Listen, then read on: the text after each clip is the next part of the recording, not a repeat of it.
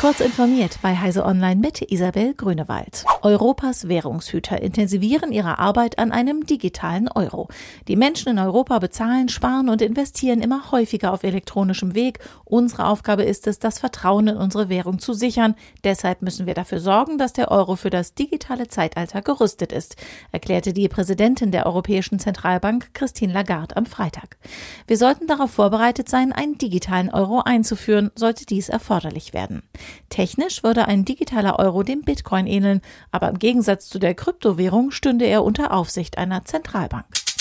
Eine Firma aus Israel und eine mit Sitz im US-Staat Delaware sollen gemeinsam Facebooks Nutzungsrichtlinien verletzt haben, indem sie Nutzerdaten unrechtmäßig abgriffen und für ihre Dienste verkauften.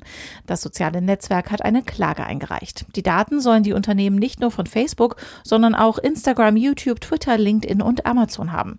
Wer zu den Kunden der Unternehmen gehört, ist nicht bekannt. Der Fall erinnert jedoch an den Skandal um Cambridge Analytica, die Nutzerdaten von Facebook für politische Zwecke eingesetzt haben.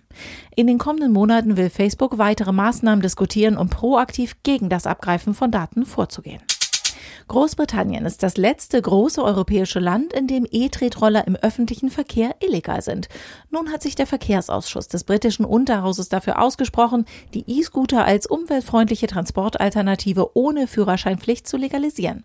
Allerdings unter strikten Bedingungen, um Fußgänger zu schützen und Gehwege freizuhalten. Wissenschaftler des Algorithmic Business Research Lab der Schweizerischen Hochschule Luzern haben in Kooperation mit der Rotenburger Mikrobierbrauerei M Brew eine künstliche Intelligenz mit der Bezeichnung Brauerei entwickelt, die neue Bierrezepte generieren kann. Bierbraumeister greifen auf eine lange Erfahrung und eine jahrhundertealte Tradition zurück.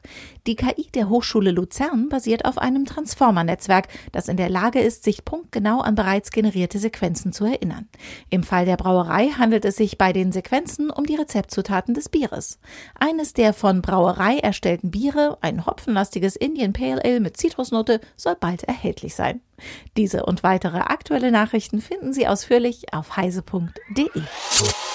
Werbung die Intel vPro-Plattform ist für Unternehmen konzipiert und weit mehr als nur ein Prozessor. Die umfassende Plattformtechnologie erfüllt nicht nur die Anforderungen ihrer IT, sondern auch die Wünsche ihrer Mitarbeiter. Die Intel vPro-Plattform vereint erstklassige Leistung, hardwarebasierte Sicherheit, moderne Fernverwaltbarkeit und Stabilität, sodass sie Unternehmensproduktivität beschleunigen, Daten besser schützen und von überall ihre PCs verwalten können. Gehen Sie auf intel.de slash more with vPro und erfahren Sie mehr. Intel vPro Plattform. Build for Business.